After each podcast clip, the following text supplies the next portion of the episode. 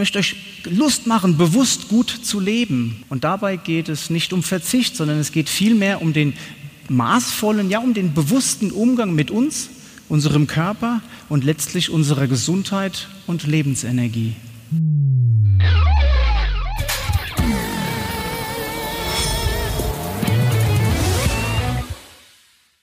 Gehirnforscher haben herausgefunden, dass Informationen, die in der Du-Form ankommen, besser von unserem Unterbewusstsein aufgenommen werden. Und wenn es mir heute Abend gelingt, dein Unterbewusstsein zu erreichen und du eine Sache nur für dich mitnimmst, die in die Umsetzung bringst, dann habe ich meine Mission aus meiner Sicht erfüllt. Und apropos Mission, ich möchte niemanden hier im Saal missionieren, ich möchte maximal aufklären oder vielmehr, ich möchte euch bewusst ich möchte euch Lust machen, bewusst gut zu leben. Dies ist übrigens auch mein Slogan, bewusst gut leben. Und dabei geht es nicht um Verzicht, sondern es geht vielmehr um den maßvollen, ja, um den bewussten Umgang mit uns, unserem Körper und letztlich unserer Gesundheit und Lebensenergie. Und ein Beispiel für diesen bewussteren Umgang ist das Thema Bewegung. Es ist etwas, was wir alle tun können, jeden Tag indem wir beispielsweise Bewegungsfallen meiden. Mit Bewegungsfallen meine ich Rolltreppen und Aufzüge, das kennen wir alle. Und ich nenne gern immer ein Beispiel. Ich reise persönlich sehr gerne. Mein Heimflughafen, mein Homeflughafen ist hier Frankfurt am Main. Und wenn ich nach einer Flugreise zurückkomme, das Flughafenterminal betrete, wohlbemerkt auf dem Weg zum Kofferband, sprich mit Handgepäck bewaffnet, dann bekomme ich in der Regel zwei Rolltreppen angeboten und eine klassische Treppe. Was tun 80 Prozent der mitreisenden Gäste? Sie benutzen die Rolltreppen. Ist das nicht verrückt? Nach teilweise zehn Stunden Bewegungslosigkeit. Oder Aufzüge. Ich war im letzten Sommer gebucht in Berlin in einem Lady Fitness Club, vierter Stock. Es gab einen Aufzug. Ich kam nach langer Anfahrt dort an und habe bewusst meinen Koffer und meine Laptop-Tasche nach oben getragen. Im ersten Stock angekommen, rief mir eine junge Dame aus dem Erdgeschoss hinterher, wir haben auch einen Aufzug. Und ich danke, ich habe ihn gesehen, habe noch einen Schritt draufgelegt, war vor ihr oben, begrüßte sie oben, habe mir auch nichts anmerken lassen. Sie ging in die Umkleidekabine, zog sich um, kam zurück. Was denkt ihr, tat sie dann? Sie stieg auf ein künstliches Treppensteiggerät. Wie verrückt sind wir Menschen inzwischen geworden? Es läuft unterbewusst. Das Bewusstsein fehlt dazu. Die Dame war ja nicht irgendwie minder intelligent. Nein, sie hat ja für sich erkannt, wie wichtig es ist, Sport zu treiben. Und jetzt mal Hand aufs Herz. Wie ist das bei dir so? Wie ist es bei euch so? Thema Parkplatz. Wo habt ihr heute Abend geparkt? Oder vielmehr, wo habt ihr versucht, einen Parkplatz zu finden? Möglichst hier am Eingang? Ist es nicht so, dass wir häufig den nächsten Parkplatz suchen? Es gibt manche Leute, die wollen am liebsten mit dem Auto hineinfahren irgendwo. Und da ist schon ein Tipp von mir, was ich immer persönlich tue. Ich parke mein Auto bewusst weit weg. Das hat Vorteile. Zum einen bewege ich mich mehr, zum anderen kann ich mein Auto besser be- und entladen und unterm Strich habe ich auch weniger Kratzer und Beulen im Auto. Also ich mache das gerne.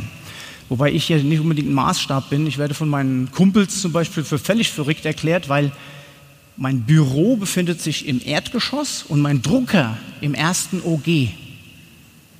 Das heißt, das heißt, immer dann, wenn ich etwas ausdrucke, und jetzt kommt es, muss ich oder darf ich mich bewegen? Und das ist etwas, was wir zwischen unseren Ohren entscheiden.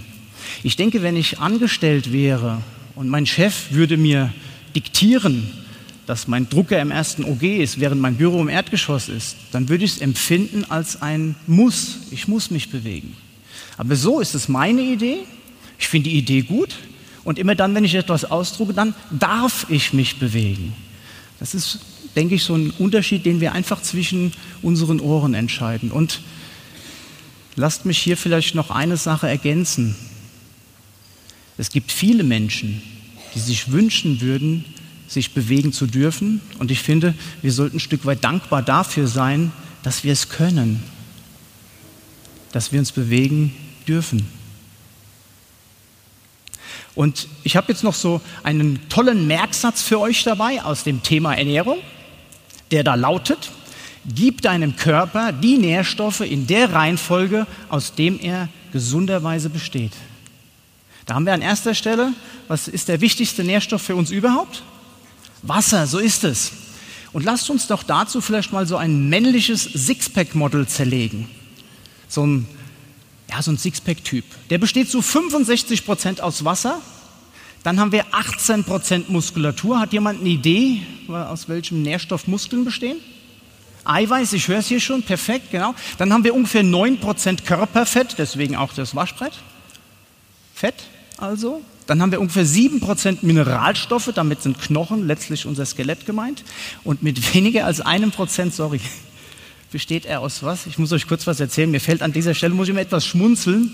Ich war im vergangenen Herbst gebucht in Salzburg auf einem Assistentinnenkongress und ich stellte genau diese Frage. Und mit weniger als einem Prozent besteht er aus was? rief eine Dame aus der hintersten Reihe. Gehirn. Mag sein, gemeint hatte ich die Kohlenhydrate, ja. Denn unser Körper besteht zu 400 Gramm ungefähr im Schnitt aus Kohlenhydrate, die kann er speichern in der Muskulatur, Leber und Blut. Lasst uns doch vielleicht nochmal zusammenfassen, alle zusammen. An erster Stelle, also gibt deinem Körper die Nährstoffe in der Reihenfolge, aus dem er gesunderweise besteht. Da haben wir an erster Stelle Wasser, dann kommt Eiweiß, dann Fett, dann Mineralstoff und zum Schluss erst die Kohlenhydrate. Und jetzt klammern wir doch die Mineralstoffe mal aus, drehen diese Pyramide mal um. Plötzlich haben wir oben Kohlenhydrate, dann Fett, Eiweiß und Wasser. Und ich behaupte, dies ist die Ernährungsweise, wie sie viele Menschen der westlichen Welt praktizieren. Und ja, vielleicht in diesem Zusammenhang noch eine interessante Info. Wir Menschen der westlichen Welt insbesondere sind die einzigen Lebewesen auf diesem Erdball, die die Wahl haben zwischen gut und schlecht, wir können uns informieren, und letztlich entscheiden, was auf unserem Teller und in unserem Körper landet. Das kann kein anderes Lebewesen. Und ich möchte den wichtigsten Nährstoff noch ein paar Tipps widmen, und zwar dem Thema Wasser. Denn ein gesunder Frauenkörper beispielsweise besteht zu 50 bis 55 Prozent aus Wasser. Und bei einem Mann sollten es aufgrund des höheren Muskelanteils 60 bis 65 Prozent sein. Und bereits der Verlust von 1 bis 2 Prozent Körperflüssigkeit hat zur Folge, dass unser Blut dicker wird, dadurch unser Herz mehr leisten muss und es mitunter schon zu Kopfschmerzen kann, kommen kann. Drei bis vier Prozent lassen unsere Leistungsfähigkeit, unsere Lebensenergie um bis zu 20 Prozent sinken. Und ich meine jetzt nicht nur die körperliche, sondern auch die mentale Ebene. Fünf bis sechs Prozent könnten Kraftlosigkeit und starke Krämpfe mit sich bringen und acht Prozent und mehr sogar den Tod. Wasser spielt bei vielen Stoffwechselvorgängen in unserem Körper eine elementare Rolle. Und vielleicht fragt ihr euch, weshalb bei jeder Diät eine Wassertrinkempfehlung mitkommt. Hilft nun Wasser bei der Gewichtsreduktion, ja oder nein? Ich sage ja und möchte auch erklären, weshalb. Denn egal welche Nahrungsmittel wir zu uns nehmen, wir liefern unserem Körper, ohne dass wir es wollen, auch Giftstoffe. Und diese Giftstoffe wollen aus unserem Körper ausgeschwemmt, ausgespült werden. Und dafür haben wir zwei kleine Organe, die sitzen hier hinten, die übernehmen diese Funktion. Das sind unsere Nieren, so ist es. Und wenn unsere Nieren nicht ausreichend Flüssigkeit bekommen, dann können sie ihren Job nicht machen. Sie können unseren Körper nicht entgiften. Jetzt möchte ich aus dem Zusammenhang heraus mal völlig herausgelöst eine Frage stellen. Wie viel Weltwunder gibt es offiziell? Sieben, nicht wahr? Wisst ihr, was ich behaupte?